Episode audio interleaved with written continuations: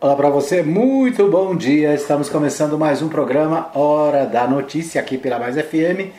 E você acompanha o nosso programa em 87.9, você acompanha também no fmmais.com.br e você também pode me acompanhar através do podcast da Mais FM. Rádio Mais FM você encontra no Spotify, você encontra no Google Podcast você encontra também no podcast, podcasts da Apple, né? E você encontra em vários outros aplicativos o nosso programa, né? Então você pode ouvir o programa Hora da Notícia no Spotify em qualquer lugar do mundo, né? Além dos vários outros é, aplicativos de podcast, tá bom? Isso aí, você tem acesso também ao nosso programa pela nossa página www.fmmais.com.br, o nosso portal de notícias aqui da Mais FM. Muito bem, hoje é dia 23 de novembro de 2021, né? 23 de novembro. Ontem eu estava falando com um amigo meu, o pastor Wilton, né? Que eu tô doido pro ano de 2001, 2000, 2021 acabar logo, né? Todo dia eu faço confusão aqui com as datas e essa semana, essa semana eu levantei né, um dia aí achando que era, de, que era dezembro. Muito bem. Mas é isso, né? 23 de novembro, já estamos a menos de 30 dias do Natal, né? Você está se preparando para o Natal? Se Deus nos abençoar, né? Vai ser um bom Natal. A gente vai poder se reunir ainda com cuidados, né? Ainda é preciso usar a máscara, ainda é, é preciso usar álcool gel, tomar os cuidados necessários, mas ah, acho que esse Natal já vai dar para reunir, né? As famílias se reunirem. Então, graças a Deus por isso, graças à ciência, né? E à vacina. Você já vacinou, né? Tomou a primeira dose? Tomou a segunda? Ontem eu estava vendo uma matéria de Brasília, né, mas não é diferente todos os lugares do Brasil.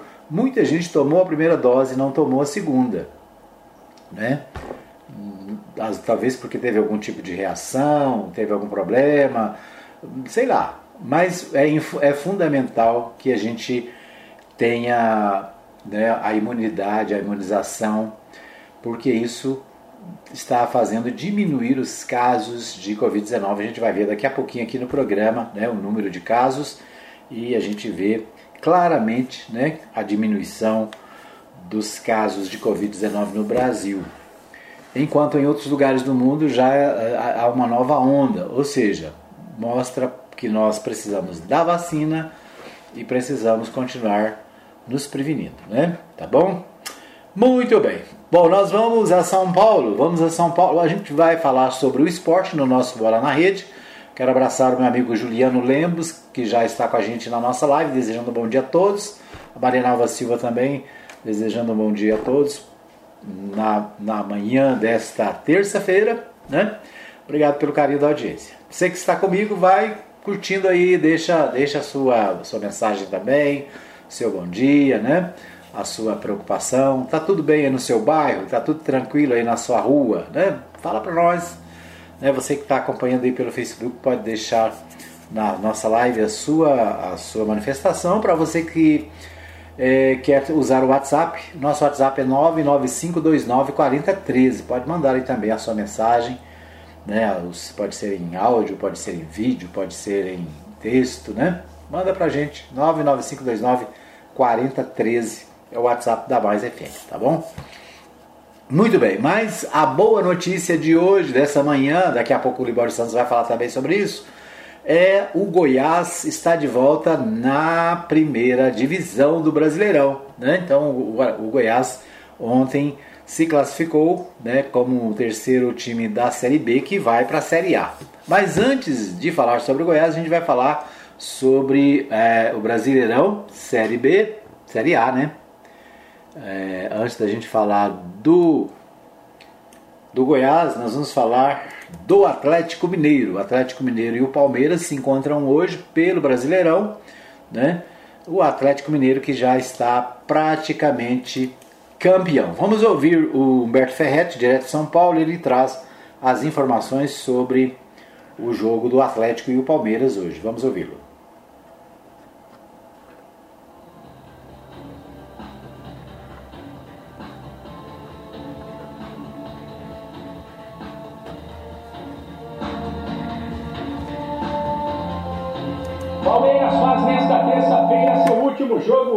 Final da Libertadores, no sábado, contra o Flamengo. O torcedor queria que fosse uma partida decisiva na briga pelo título brasileiro. Mas alguns tropeços, inclusive o do fim de semana contra o Fortaleza, tiraram o Verdão da briga pela taça. O que, por outro lado, permite ao técnico Abel Ferreira poupar titulares diante do Atlético Mineiro e focar as atenções na grande final contra o Flamengo. Tanto que na véspera da partida, o elenco foi dividido em dois grupos que realizaram treinos diferentes. Um titular de olho na final, outro reserva para encarar o Galo. Um possível verdão para esta terça tem Jailson, Marcos Rocha ou Gabriel Menino, Kusevic, Renan e Jorge, Patrick de Paula, Danilo Barbosa e Matheus Fernandes, e na frente Wesley ao lado de Gabriel Veron e Daverson ou William. Felipe Melo e Breno Lopes, que se recuperaram de problemas físicos, trabalharam com bola nesta segunda e devem jogar a final. Na véspera do duelo com o Galo, o zagueiro Gustavo Gomes, um dos líderes do grupo, se manifestou. Ele teve uma discussão dura com outro líder, o goleiro Everton, no fim de semana, o que deixou a impressão para muitos de um Palmeiras nervoso antes da final. O paraguaio, porém, disse que está tudo certo e que não há problemas no grupo. Nosso elenco está bem. Hoje, hoje treinamos bem, estamos preparando o jogo da manhã. É muito legal também, todo mundo tem a oportunidade de jogar.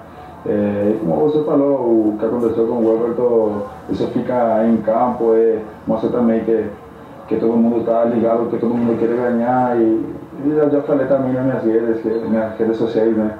O Everton é meu irmão, até nas brigas e, e a gente está junto. É, temos essa semana muito especial, né? Amanhã tem um jogo e a gente depois viaja para para tratar de, de, de, seguir fazendo história com a camisa do Palmeiras. O duelo entre Palmeiras e Atlético Mineiro nesta terça no Allianz Parque começa às nove e meia da noite no horário de Brasília.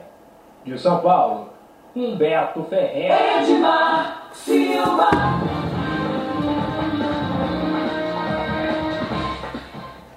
Muito bem, então aí Humberto Ferretti trazendo de São Paulo é, as informações sobre o jogo do Atlético Mineiro e Palmeiras pelo Brasileirão, né? O Palmeiras que está se preparando para disputar com o Flamengo é, a taça é, da Copa Brasil, é Copa Brasil? Ou é, ou é Libertadores? É Libertadores, né? Agora me confundiu. Mas antes vamos falar aqui, hoje tem, ainda tem Grêmio e Flamengo, né? Amanhã tem São Paulo e Atlético Paranaense, Fluminense Internacional então são os jogos do Brasileirão que estão em andamento. Lembrando que o Atlético Mineiro continua líder, tem 74 pontos. O Flamengo é o segundo com 66, o Palmeiras tem 58, é o terceiro e o Corinthians tem 53, é o quarto colocado, né? Então essas as, as definições aí do é, do Brasileirão Série A, né? Deixa eu ver aqui. É isso, né? Libertadores da América tem sábado, dia 27 do 11. é isso, é isso, tá certo. Hoje é 23, tá vendo? Tô fazendo confusão com o calendário de novo. É isso aí. Palmeiras e Flamengo no Estádio Centenário vão jogar a final do da Libertadores. Libertadores da América, né? Então, por isso o Palmeiras deve fazer reservas aí para, para a próxima partida, né? Ou seja, não vai entrar com o time 100% hoje, porque quer reservar os seus jogadores para o jogo de sábado. Bom, ontem teve Guarani Goiás, o Goiás venceu por 2 a 0 o Guarani lá de Campinas, né? E com esse resultado, o Goiás já está de volta à Série A do Brasileirão. O Botafogo já está classificado, tem 69 pontos no, na, na Série B, né? Aliás, o Botafogo já é campeão da Série B, né? antecipadamente. O Coritiba vem em segundo lugar, tem 64 pontos, está classificado para a Série A. O Goiás é o terceiro, com 64 pontos também e é, já também está classificado para a Série A do ano que vem. O próximo aqui é o Havaí, né? O Havaí tem 61, deixa eu ver quem mais tem, quais são as pontuações aqui. O Havaí tem 61, o CRB tem 60 e o CSA tem 59. Então, Havaí, CRB e CSA e o próprio Guarani tem 59 também, né? Esses aí são os que estão disputando a quarta vaga. Né? Nesse momento é, estaria classificado o Havaí, né? que tem 61 pontos. Mas o CRB tem 60, o CSA tem 59, o Guarani tem 59 também. Todos três têm chance ainda de subir para a Série A do Brasileirão, né? É isso aí. Então esses os destaques do nosso Bola na Rede desta terça-feira. Vamos às principais notícias dos portais de notícia nacionais, né? Os principais jornais do país, os principais portais. É, a gente faz aqui um, uma, vamos dizer assim, uma seleção de algumas notícias. Não dá para falar de tudo, naturalmente, né? Então a gente acaba selecionando as principais matérias do portal G1, do portal UOL, da Folha de São Paulo, do Correio Brasiliense, né, do Jornal Popular, do Jornal Diário da Manhã. Então a gente, aqui de Anápolis, do site de notícias da cidade. Então o nosso programa traz assim os destaques do dia de cada um destes, é, destes meios de comunicação nacionais, né, e, e estaduais e locais, no caso. Muito bem, vamos começar pelo portal G1. Destaque o seguinte: PSDB diz que concluirá até próximo domingo prévias para a escolha do candidato a presidente. O partido iniciou as prévias no domingo, dia 21, mas a maioria dos filiados não conseguiu votar devido a problemas técnicos no aplicativo eletrônico de votação. Então, a nota oficial divulgada no início da noite desta segunda-feira, 22, o PSDB informou que incluirá até o próximo domingo 28 as prévias, concluirá né, até domingo, dia 28, as prévias para a escolha do candidato do partido a presidente da República. Três postulantes estão na disputa, não é? É o Eduardo Leite, governador do Rio Grande do Sul, o João Dória, governador de São Paulo, e o ex-prefeito de Manaus, Arthur Virgílio. Então esses três estão concorrendo né, internamente nas prévias do PSDB, nas eleições é, internas do PSDB, para que um deles seja o candidato a presidente da República. Né? Eles tiveram problema com a votação no domingo, porque o aplicativo de votação que eles estavam utilizando deu problema e pelo menos acho que 90% dos filiados não conseguiu votar. Tem o lado ruim nesse negócio, né? Porque a, a, a votação foi interrompida né? e agora está sendo programada para ser concluída até domingo. Esse é o lado, vamos dizer assim, ruim da, da situação, já que não conseguiram fazer a escolha no domingo, que era o previsto. Então tem muita gente falando, ah, eu vexame, não sei o que. Eu acho que não, né? Eu acho que é um, um, um sistema novo que está sendo utilizado, sistema de votação por aplicativo. Acho até que o lado positivo, e eu imagino, eu torço inclusive, para que no futuro as eleições possam ser feitas, as eleições né, nacionais, estaduais, municipais, possam ser feitas também por esse sistema. Né, um sistema de aplicativo, um sistema é, que você não precise sair da sua casa para ir lá votar. Né? Então tem muita gente aí questionando a urna, a urna eletrônica, não sei o que, blá blá blá. Só que além da urna eletrônica ser segura e o Brasil estar na frente, inclusive dos Estados Unidos, né, e de várias nações do primeiro mundo, nessa questão da votação, por causa da segurança, da agilidade, né, da, da celeridade que tem, o Brasil é, tá, está na vanguarda desse sistema de votação.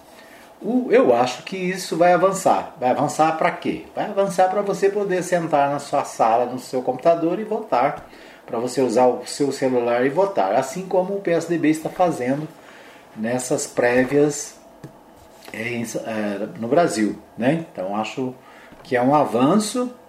Tem problemas? Deu problema? Deu problema, né? Tecnologia dá problema todo dia, né? A gente sabe.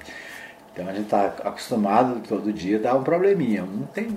Agora, todos os problemas eles vão sendo corrigidos, né? Então, às vezes o problema no, é, está no, né, no, no, andamento e os problemas vão mostrar soluções que vão aperfeiçoar o processo. Né? Então, diferente de muita gente que está dizendo, ah, é um vexame, não sei o quê.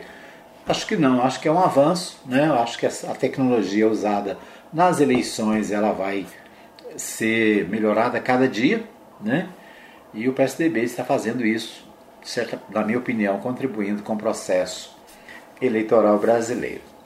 Bom, o presidente do PSDB, ex-deputado Bruno Araújo, afirmou que na manhã desta terça-feira 23, técnicos vão realizar testes a fim de verificar alternativas tecnológicas para a votação. Segundo ele, até às 12 horas, o partido aguardará um posicionamento da fundação responsável pelo aplicativo utilizado no último domingo. João Dória e Arthur Virgílio manifestaram apoio à solução anunciada por Bruno Araújo. Né? Então, meu, meu compromisso é concluir o resultado o mais rápido possível. Se depender exclusivamente de mim, até domingo as prévias estarão concluídas, disse o presidente Bruno Araújo, presidente do PSDB Nacional. Então é isso, PSDB escolhendo seu candidato, né, mais um para as eleições de 2022. É, deixa eu ver o que temos mais aqui. É, Auxílio Brasil, estou na fila. Quais são os critérios para aprovação? Mes, mesmos grupos prioritários do Bolsa Família serão usados no Auxílio Brasil. Famílias em maior vulnerabilidade social terão prioridade, né? Então, o Auxílio Brasil, que entrou em vigor este mês, também terá grupos prioritários para ingresso no programa, como ocorria no Bolsa Família. Permanecem os mesmos grupos utilizados até outubro de 2021 pelo Bolsa Família, segundo o Ministério da Cidadania. Processo de seleção, primeiro é dada prioridade às famílias identificadas no cadastro único, né, o CAD único, que estão em condições de maior vulnerabilidade social. São elas é, com integrantes em situação de trabalho infantil, com integrantes libertos de situação próxima a trabalho escravo, quilombolas, indígenas, catadores de materiais recicláveis, outras categorias quando permitidas e fundamentadas pelo Ministério da Cidadania. Então, né, então os critérios para receber o novo auxílio, muita gente tem dúvida, tem muita fila, tem muito é, desencontro, mas né, as coisas já começam a, a entrar no eixo, né? Então vamos acompanhar o Auxílio Brasil. Auxílio Brasil, Brasil que veio para substituir o Bolsa Família. Bolsa Família existiu por 18 anos, é um programa instituído pelo governo do presidente Lula e que perdurou até outubro desse ano, quando foi extinto pelo atual presidente. Né? Extinguiu e criou um novo, projeto, um novo programa. Né? Os críticos é, questionam o novo programa porque ele não tem uma previsão como o Bolsa Família, que era uma política de Estado e que durou 18 anos. O novo programa tem uma data de vigência até final de 2022, ou seja, período das eleições. Ninguém sabe o que vai acontecer depois. Vai ser prorrogado? Vai continuar? Então, este, estes são alguns questionamentos da oposição. Né? Bom, o Brasil registra a média móvel de 208 mortes diárias por Covid. Total se aproxima de 613 mil. O país contabiliza 612.842 óbitos e 22 milhões 18.889 casos de coronavírus desde o princípio da pandemia, segundo balanço do consórcio de veículos de imprensa com dados da Secretaria da Saúde né, das secretarias, na verdade. O Brasil, então, registrou 120 mortes por Covid nas últimas 24 horas. Né? Então, nos últimos dias, a média ficou em 208. Em comparação à média de 14 dias atrás, a variação foi de menos 14%, aponta a tendência de estabilidade. Os números estão no novo levantamento do consórcio de veículos de imprensa sobre a situação da pandemia. Então, né, o que, que nós temos? O 120 mortos, ainda, né? Pessoas estão morrendo por causa da Covid, mas o número caiu drasticamente, né? Então, é, demonstrando a eficácia da vacina, demonstrando que quanto mais gente vacinada tem, mais o número de casos diminui. Né? Então, É fundamental a vacinação, a gente volta a bater nessa tecla, tem que vacinar, quem não vacinou, vacina. Quem não fez a segunda dose, faça. Quem pode fazer a dose de reforço, né? Já pode fazer, faça também. Então é isso. Então os números estão caindo, demonstrando claramente a eficácia das vacinas né, e dos, de, das outras é, alternativas de proteção que os brasileiros adotaram. Bom, o Rio de Janeiro tem oito das dez cidades com maiores taxas de negros mortos pela polícia. Ah, o estado do Rio de Janeiro tem oito entre as dez cidades com maiores taxas de negros por, mortos pela polícia, segundo aponta levantamento inédito feito pelo portal UOL com base em dados de 2020 coletados pelo Fórum Brasileiro de Segurança Pública. Em São Gonçalo, Rio de Janeiro, onde ao menos oito pessoas foram retiradas mortas de um mangue nesta segunda-feira, ela está, ela é a quarta da lista. Né? O país registrou 5.092 assassinatos de pessoas negras em intervenções policiais no ano passado. É o equivalente a 78,9% das 6.416 mortes do, do período, maior índice de letalidade policial desde 2013, quando a pesquisa começou a ser realizada pelo Anuário de Segurança Pública divulgado em julho deste, deste ano. Né? Então, levantamento aqui sobre a quantidade de negros que são mortos, né? Em ações policiais e de cada 10 cidades, das 10 cidades com maior índice, 8 ficam no estado do Rio de Janeiro. Né? Então, Rio de Janeiro é o lugar onde a situação é difícil para, né, para, para os negros, como diz a matéria.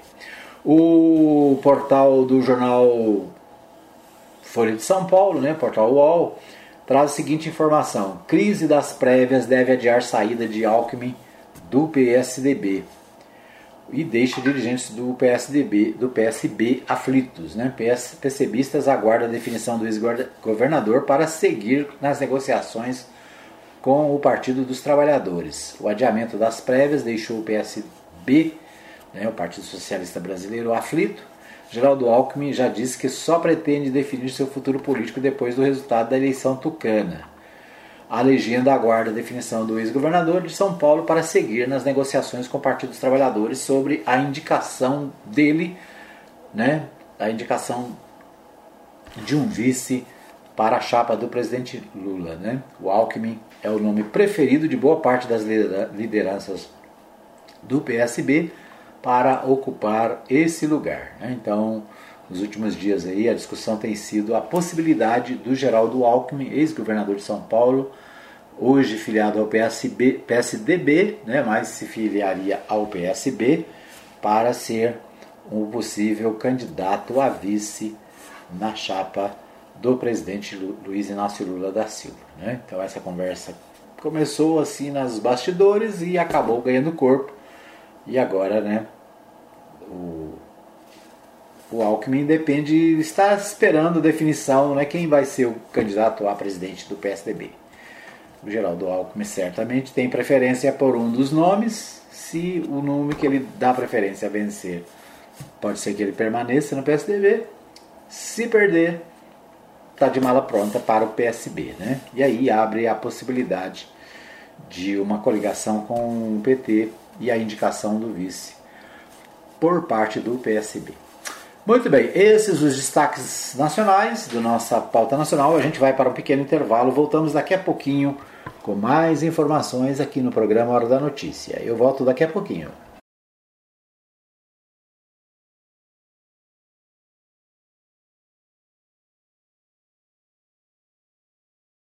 Muito bem, estamos de volta para o segundo bloco do programa Hora da Notícia, agradecendo a você que me ouvia em 87.9, pastor Saulo Batista do Nascimento, tá sempre ligado, gosta de ouvir no rádio, né, no radinho. É isso aí, obrigado para você que ouve no Jardim Arco Verde, Setor Sul, Vila Formosa, Santo André, que mais? Jardim Esperança, né? No, ah, no Munir Calisto, para você que ouve no Daia, para você que está né, na onde mais? Para você que está em qualquer lugar da cidade, né, no Itamaraty, no, no Recanto do Sol, né, tem muita gente ligada pela cidade afora, né? Obrigado pelo carinho da audiência. Manda um recadinho para a gente aí, né, de onde você está ouvindo, de onde você ouve pelo rádio. E também o nosso abraço para você que está no, na nossa live. Né, um abraço para o Juan Peron. O Juan Peron está na Vila Jaiara, né, lá na Vila Jaiara, sempre ligado. Obrigado a Juan Peron. A Maria Nova Silva deseja um bom dia a todos. O Juliano Lemos está com a gente desde o começo do programa também, obrigado. A dona Maria Celina está sempre acompanhando o programa, quando não dá para ver ao vivo, ouve depois, né? Já aprendeu a ouvir no podcast. Então é isso. Obrigado a todos que nos acompanham. É, o, aqui só uma curiosidade, né? Eu estou aqui com o Facebook aberto uma matéria, um, uma lembrança do ex-deputado Romualdo Santilo, do dia 22 de novembro, né, uma matéria aqui, dia 22 de novembro de 1985, dia histórico para a democracia é, na cidade de Anápolis. Nesse dia, em 1985, depois de 12 anos de prefeitos nomeados pela ditadura militar de 64, Anápolis voltava a ter o seu prefeito eleito pelo voto, em voto, é, voto direto, livre e democrático. No comício de encerramento da campanha vitoriosa, Ulisses Guimarães, que era presidente nacional do PMDB, dirigiu sua palavra de entusiasmo pela Anápolis Democrática. O PMDB foi o grande vitorioso, na época MDB, né? Foi o grande vitorioso da campanha para a eleição do povo da cidade. Ademar Santilo, que era deputado federal, disputou as eleições para prefeito e derrotou o principal adversário por uma diferença de 16 mil votos. Nessa data, né, aqui tem uma foto onde consta o Henrique Santilo, que senador, o Mauro Borges, senador, o Jacil Silva, apresentador, acho que é do comício, né? Ulisses Guimarães, deputado federal por São Paulo, Iris Rezende Machado, governador de Goiás, Ademar Santilo, deputado federal e candidato a prefeito de Anápolis, Anapolino de Faria, prefeito de Anápolis depois, e João Cunha, candidato a vice-prefeito. Então, aqui uma na foto histórica né, das eleições em Anápolis, 1985, 22 de novembro, né, portanto, ontem é, fez aniversário essa data, quando a cidade se tornou novamente livre para votar o seu prefeito. Sabia disso? Você que é mais jovem talvez não saiba, né? Mas Anápolis passou 12 anos sem poder eleger o seu prefeito. E nós tivemos nesses 12 anos vários prefeitos nomeados pela, pelo governo federal, né? às vezes pessoas que não tinham nada a ver com a cidade, pessoas que eram nomeadas porque eram é, amigos né, dos dirigentes da época.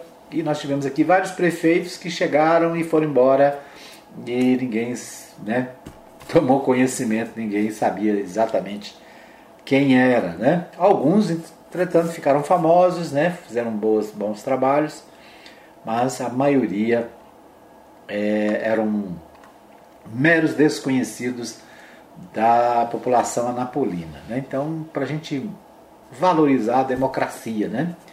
Hoje a gente pode eleger o prefeito, pode eleger vereadores, pode eleger deputados estaduais, governador, nós podemos eleger o presidente da República. Então existem os senadores, né, os deputados federais. Então houve um tempo que essa liberdade não havia, né, nem para escolher o prefeito, certo? Então, é, parabéns aí ao ex-deputado Romualdo Santilo, lembrando essa data importante para a comunidade napolina. Mas vamos às notícias do, do estado. Vamos a Goiânia com Libório Santos. Libório traz os principais destaques da capital goiana para o programa Hora da Notícia.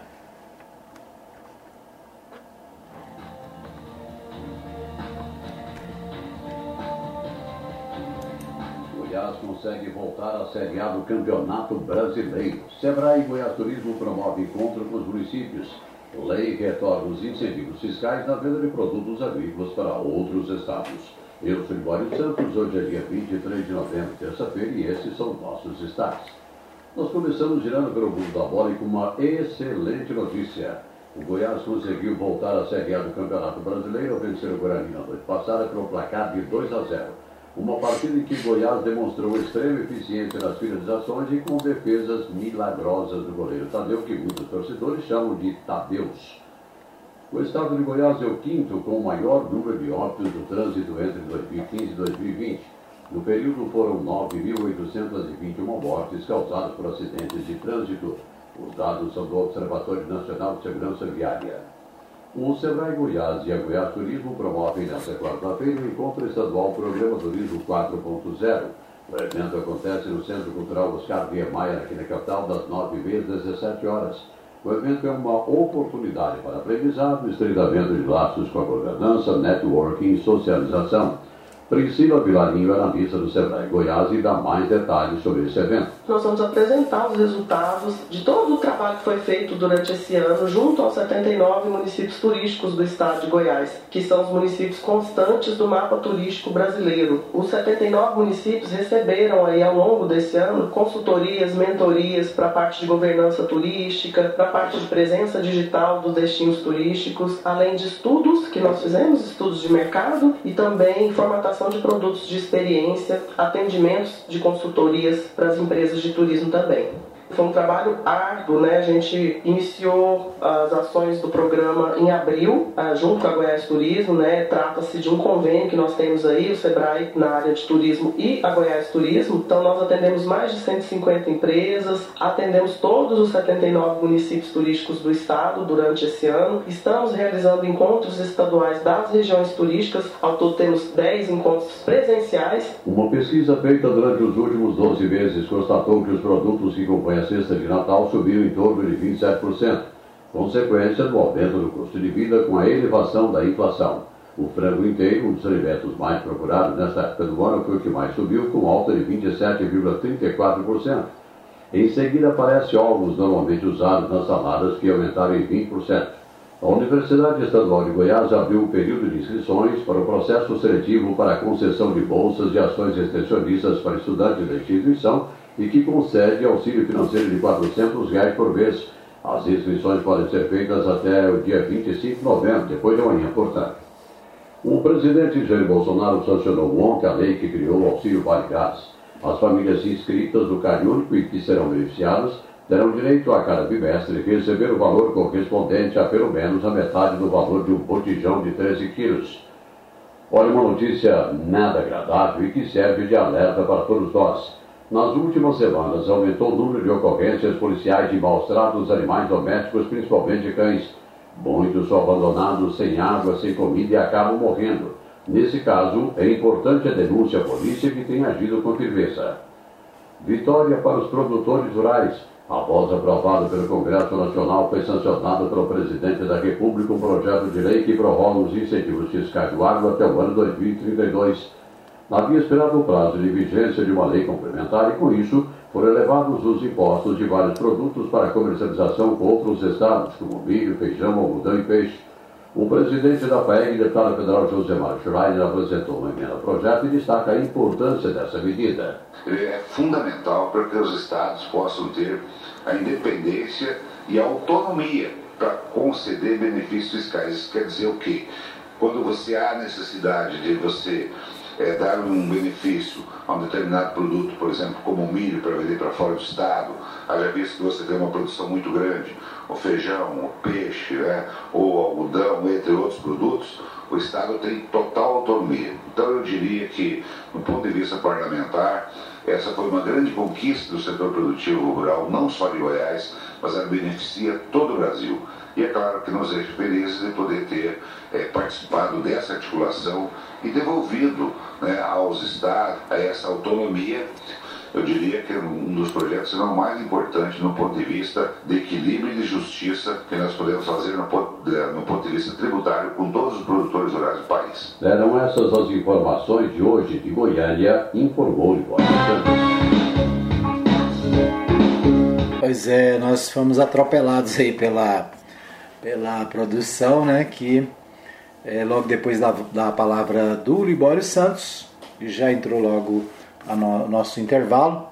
Né? Então, mas é isso, né? Estamos de volta para trazer as mais, mais informações. Deixa eu só ligar esse, esse coisa aqui de energia, senão daqui a pouco a gente vai sair do ar. É isso aí. Muito bem, quero agradecer a você que nos acompanha em 87.9, para você que está comigo nas redes sociais. Lembrando para você que na próxima quinta-feira, às 10 da manhã, eu vou fazer uma live especial, né? Nós vamos trazer para você uma live especial às 10 da manhã, aqui pelo Facebook, com transmissão ao vivo pela web rádio Mais Gospel, né? Na Mais FM não, mas na Mais Gospel sim. Você tem a alternativa de ouvir pela Mais Gospel também. Depois eu vou mandar o link aí da Mais Gospel pelo Radiosnet ou também pelo nosso aplicativo da Mais FM. Você pode ouvir, né? Se você baixar o aplicativo da Mais FM, você pode ouvir a Mais FM 87.9 e a Web Rádio Mais Gospel, né? Que é a nossa alternativa B, como o Reginaldo Ribeiro chamou, né? Nossa Rádio Mais FM Alternativa B. É isso aí. A gente. Nós vamos fazer na próxima quinta-feira, às 10 da manhã, quinta-feira, dia 2 de dezembro, uma, uma live para falar para você sobre como você pode ter o seu programa de rádio. Você gostaria de ter um programa de rádio? Quer ter um, né, se comunicar melhor e com mais pessoas? Quer divulgar o seu trabalho, o seu ministério, né, a sua atividade através do rádio e dos meios de comunicação. Né? Não, hoje, quando a gente fala rádio, a gente está falando de rádio e está falando de internet. Né? Estava ouvindo agora pela manhã e ouço sempre a CBN e a última coisa que eles falam é do rádio, né? Você que ouve através do Facebook, você que ouve através do, da, do canal no YouTube, você que ouve através dos aplicativos, do site, né? E você que ouve no rádio. Né? Então o rádio acabou ficando é, como um, um, mais um meio de comunicação. Né? Mas o rádio, na verdade, é o, vamos dizer assim, o pai de todos. Né? E nós queremos agradecer então a você que nos ouve pelo rádio em 87.9, para você que ouve nas, nas é, plataformas digitais, né, no podcast, que agora é o novo jeito de fazer rádio também. Então eu quero convidar você, na quinta-feira, às 10 da manhã, nós vamos fazer um tempo aqui, possivelmente uns 40 minutos, para falar sobre rádio, né? para falar sobre comunicação, sobre como você pode fazer o seu programa, como você pode realizar o seu sonho de ter um programa no rádio, como você pode né, despertar a sua curiosidade também para esse assunto, tá bom? Tem interesse no assunto? Anota aí, dia 2, quinta-feira, às 10 da manhã, né? Então a gente vai fazer esse, essa live especial nesta quinta-feira, dia 2. Você é meu convidado, tá bom? Então não é nesta agora, né? Nessa agora, hoje é 23, essa agora é 25, 25. Na verdade, nós vamos fazer na outra quarta, na quinta-feira, dia 2 de dezembro. Tá bom? Combinado? Quero abraçar o meu amigo Jean Carlos, né? O vereador Jean Carlos que faz aniversário hoje, é isso? Deixa eu ver se é o vereador mesmo que está fazendo aniversário aqui, deixa eu só confirmar né, os aniversariantes do dia. Enquanto eu, o, o, o, meu sistema abre aqui, deixa ver se é ele mesmo, né? Não, não é o vereador, é o Jean Carlos Pastor, lá da Igreja Batista no Parque Brasília, né? A comunidade Sal e Luz.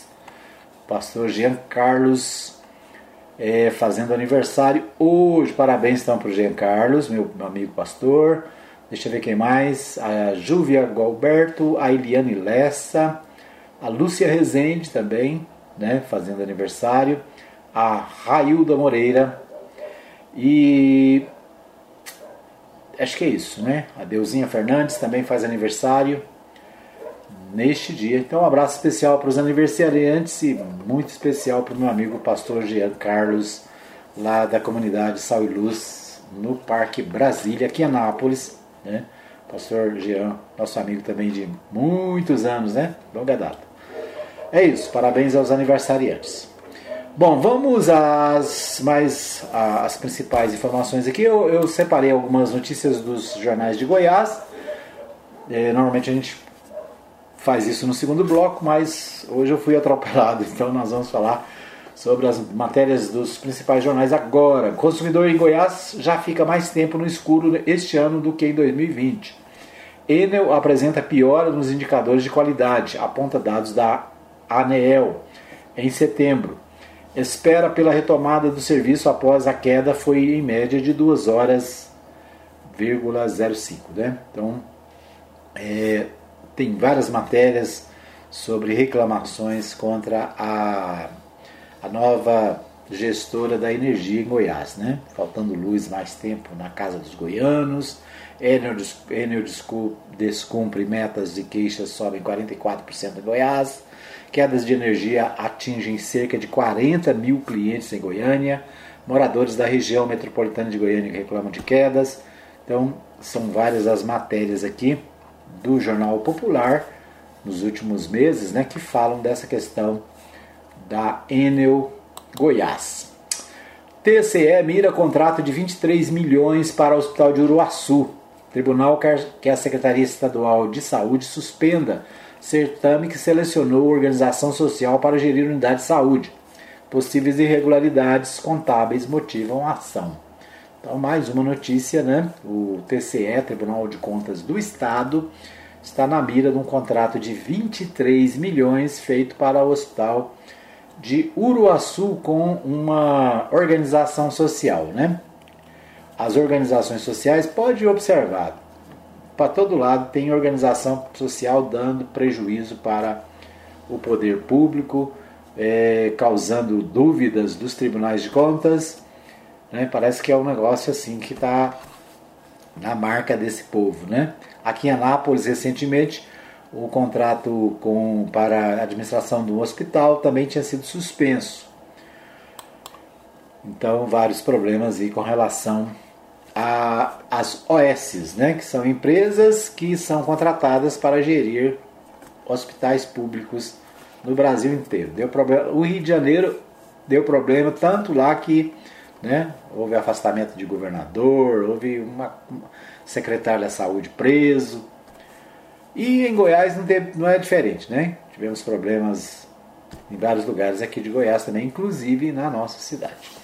O portal do Jornal Diário da Manhã, entre outras matérias, destaca o seguinte: Lula e Moro avançam e se aproximam de Bolsonaro. Sabe onde?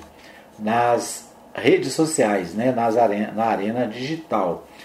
Mesmo investigado no STF por divulgar notícias falsas, o presidente ainda é o político brasileiro com maior alcance nas redes sociais. Vantagem, no entanto, vem diminuindo sem um partido definido e sem palanque competitivos nos principais colégios eleitorais do país, o presidente Jair Bolsonaro está ainda mais dependente das redes sociais no ano que vem do que em 2018, né? uma arena na qual seus principais adversários avançam desde a última disputa e diminuíram a diferença nos últimos engajamentos. Mesmo investigado no Supremo Tribunal Federal por divulgar notícias falsas, Bolsonaro ainda é, de longe, político brasileiro com maior alcance nas redes sociais. Né? Então é isso. E os demais candidatos, né, pré-candidatos, estão também tentando avançar, porque hoje as redes sociais alcançam todo mundo. Né? Então, a gente estava falando agora há pouco do, do rádio, é, as redes sociais hoje estão na mão de todo o Brasil. O que, que você faz na hora que você acorda? A primeira coisa que você faz? Hum? Levanta, abre os olhos. Né? A primeira coisa, todo mundo busca o celular, ou para saber a hora de levantar, ou para ouvir as notícias do dia. Então, o, estar presente nas redes sociais é fundamental para toda pessoa que está na política, no caso aqui, que a gente está comentando, mas para você que está no comércio, que tá no, tem o seu negócio, todo mundo tem que estar no, no digital. Né? Hoje é fundamental que as empresas, pode, pode observar, as grandes empresas estão todas no digital. E as pequenas também, que estão indo para o digital, estão crescendo. A pandemia ajudou muito nisso, né? Ah, antes muita gente tinha dúvida de comprar pela internet e hoje praticamente todo mundo compra quase tudo pela internet, né? Então, os presidenciáveis aí é, preocupados com as redes sociais. Muito bem, deixa eu só dar uma olhadinha aqui no Correio Brasiliense. O Correio Brasiliense traz as seguintes informações: ainda sem recurso, Planalto tenta auxílio social permanente. Está falando de quê? Do auxílio é, Brasil, né? Governador Ibanês confirma que DF terá show de Réveillon este ano.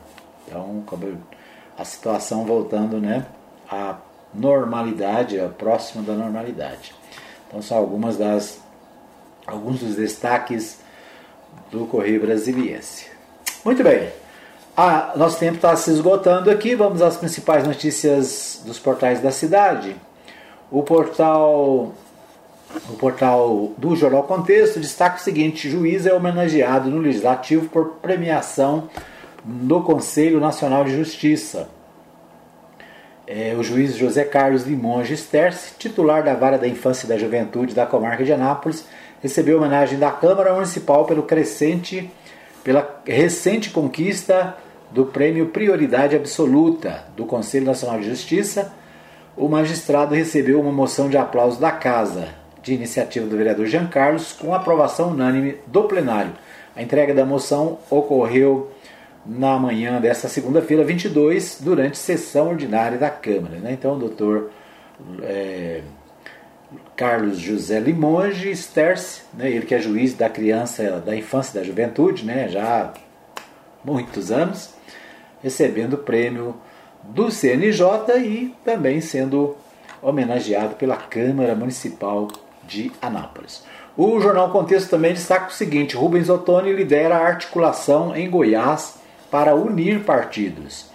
O deputado federal Rubens Ottoni iniciou no último sábado, dia 20, articulações com parlamentares e lideranças políticas de Goiás em busca de apoio a uma federação que dará suporte à candidatura Lula e, consequentemente, deve resultar na união de diversos partidos, como o Partido dos Trabalhadores, o PSB, Partido Socialista Brasileiro, o PCdoB e o PSOL. É, Rubens explica que, para além do apoio à candidatura Lula, a federação é um incentivo para a construção de uma candidatura competitiva ao governo de Goiás. Né? Trocando em miúdos, o que o deputado quer é juntar esses partidos, né, partidos de esquerda, em torno da campanha do presidente, do ex-presidente Lula e também, é claro, tentando uma, uma alternativa para o governo de Goiás, né, que aliás já tem um pré-candidato, que é o ex-professor da Universidade Católica de Goiás, né, ex-reitor, é, o Amado, né? O Amado. É, um, Líbano, um Líbano dentro de Anápolis, imigrantes árabes se restabeleceram no município e transformaram a cidade. Primeiros deles primeiro deles chegou muito antes da fundação formal da cidade, que tem até rua tradicional. Comemorando, comemorado nacionalmente nesta segunda-feira 22, o Dia do Líbano representa um grande marco na história brasileira. E aqui é aqui que se localiza a maior comunidade libanesa de todo o mundo, com cerca de 10 milhões de descendentes, segundo o Programa das Nações Unidas. Ainda de acordo com os dados do programa, o país de origem atualmente é, conta com uma população de 6 milhões de habitantes, ou seja, menor do que a herança que hoje vive no Brasil. Então, em Anápolis não é exceção neste cenário, muito pelo contrário. O município foi uma das referências da imigração libanesa e os frutos desta relação podem ser presenciados até hoje, até os dias de hoje. Foi o que explicou o historiador e professor de História Moderna da Universidade Federal de Goiás, Pedro Sayum, em entrevista ao Portal 6. Né? Então, destaque aqui para os libaneses em Anápolis e né, destaque para o ex-prefeito Pedro Sayum, entrevistado, professor, né, e entrevistado pelo Portal 6. Então, esse é o destaque do Portal 6. Para fechar aqui, o Portal Anápolis destaca: enquanto for governador, essa estrutura vai percorrer o estado de Goiás, descaiado ao encerrar a primeira edição do Mutirão Íris Rezende Governo de Goiás, com 70 mil atendimentos. Então, o Portal Anápolis destacando né, o, vamos dizer assim, o novo estilo do, de governar do Ronaldo Caiado, adotando os mutirões que fizeram tanto sucesso nas gestões do ex-prefeito e ex-governador Iris Rezende. É isso. Essas as principais informações, os principais destaques do dia. Quero agradecer mais uma vez a todos que nos acompanharam. Desejar para você é, um, uma boa terça-feira e estaremos de volta amanhã, se Deus assim nos permitir. Né? Um abraço para todos os amigos, um abraço mais uma vez para o Juan Peron lá na Vila Jaiara, a Dona Maria Celina assistindo na Vila Goiás, né? o Juliano Lopes está assistindo, Juliano Lemos né? assistindo também, obrigado. A Maria Nova Silva conectada. Isso aí. Abraço para você que nos acompanha também no aplicativo da Mais e nos demais aplicativos. A gente volta amanhã, se Deus assim nos der vida e saúde. Até amanhã, se Deus quiser.